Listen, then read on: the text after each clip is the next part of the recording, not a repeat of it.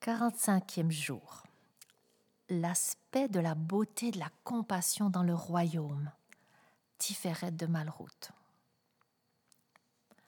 La beauté royale. Quel est le trait distinctif de la beauté du roi Tiferet de Malroute? Tes yeux verront le roi dans sa beauté. Ils contempleront le pays dans toute son étendue. Ésaïe 33, verset 17. Ce verset nous dit que non seulement l'apparence du roi elle-même est belle, mais la contemplation de la terre implique également la beauté du royaume. La beauté est liée à l'harmonie, à la compassion. Et lorsque le royaume fonctionne comme il devrait, il déploie lui aussi la beauté, l'harmonie et la compassion.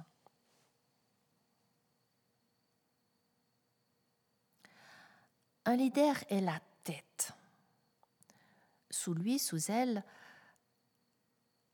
il y a des ministres, des députés, bref, tout un système bien organisé qui fonctionne comme le camp des enfants d'Israël dans le désert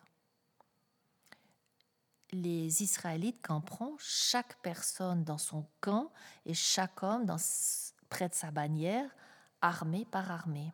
Nombre 1, verset 52. Dans le système du royaume, les mouvements circulent du haut vers le bas, sous forme de lois, de commandements, d'instructions, mais aussi du bas vers le haut même le plus humble des citoyens, des citoyennes d'un royaume, d'un groupe, influence le leader, le roi lui-même ou la reine elle-même. Il n'y a pas de leader sans peuple. Et chaque citoyen, citoyenne, ajoute de la beauté unique au royaume. Le royaume interne chacun et chacune de nous, avant toute chose, doit devenir roi sur lui-même ou reine sur elle-même. Nous devons tous et toutes régner d'abord sur notre propre royaume intérieur. Le mot roi en hébreu, meler, est une, une abréviation des mots cerveau, cœur et foi.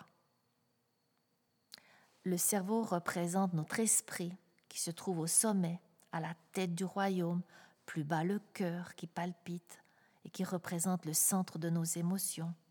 Plus bas encore se trouve le foie qui représente nos besoins naturels, nos passions et nos appétits. Un vrai roi, une vraie reine qui se conforme à l'image de Dieu laisse l'Esprit Saint régner d'abord sur ses propres émotions ses passions et ses appétits. Nous pouvons tous et toutes parfois être des tyrans envers nous-mêmes, avoir un esprit dur, exigeant, comme les tyrans du monde envers leur peuple et leurs sujets. Nous n'évoquons pas ce type de leader ici, mais un roi ou une reine bien alignée sur la volonté de Dieu qui règne avec miséricorde et fait le bien. Nous devons nous aussi devenir comme ces rois et ces reines qui font du bien, capables d'écouter avec compassion nos propres sentiments, nos propres besoins, nos propres passions et même nos appétits, afin de régner sur eux bien sûr avec la tendresse d'un bon berger ou d'une bonne bergère. Nous pourrons alors euh, les guider, les orienter en toute douceur, selon l'Esprit de Dieu en nous et en accord avec sa parole et sa vérité.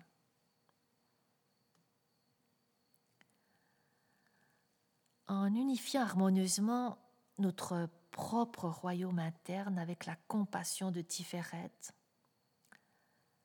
La force innée de nos passions, de nos besoins, de nos appétits et de nos sentiments pourra alors être utilisée de manière positive et constructive. toutes ces dimensions en nous seront-elles un peuple aimé, écouté et jugé avec compassion et droiture? Nos sentiments, nos besoins, nos passions et nos appétits pourront nous porter alors, porter le roi, le reine, et embellir le royaume de nos êtres. Ainsi, une personnalité bien équilibrée rayonnera toujours d'une beauté particulière, Tiferet de Malroute, tel un Joseph qui rayonnait de beauté et qui régna sur ses frères avec justice et compassion. Question à méditer. Un bon dirigeant, une bonne dirigeante est compréhensif, compréhensive envers lui-même ou elle-même et autrui. Donc ma compassion se trouve-t-elle parfois compromise par mon autorité et ma rigueur?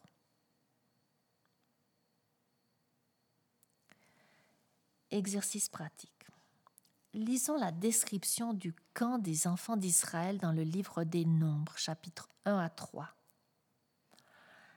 N'est-il pas surprenant que le Créateur de l'univers passe tant de temps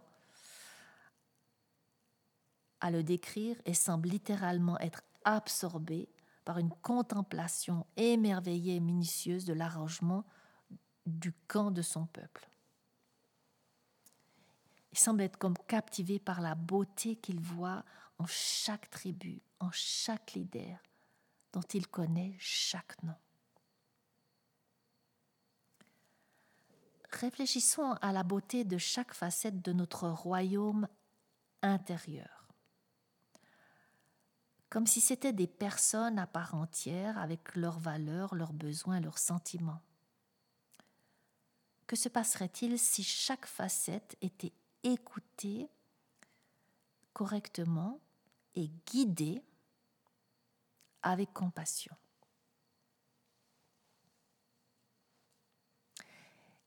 Émerveillons-nous à notre tour devant notre propre camp intérieur comme notre Créateur l'a fait avec le camp d'Israël, et découvrons la beauté que Dieu y voit.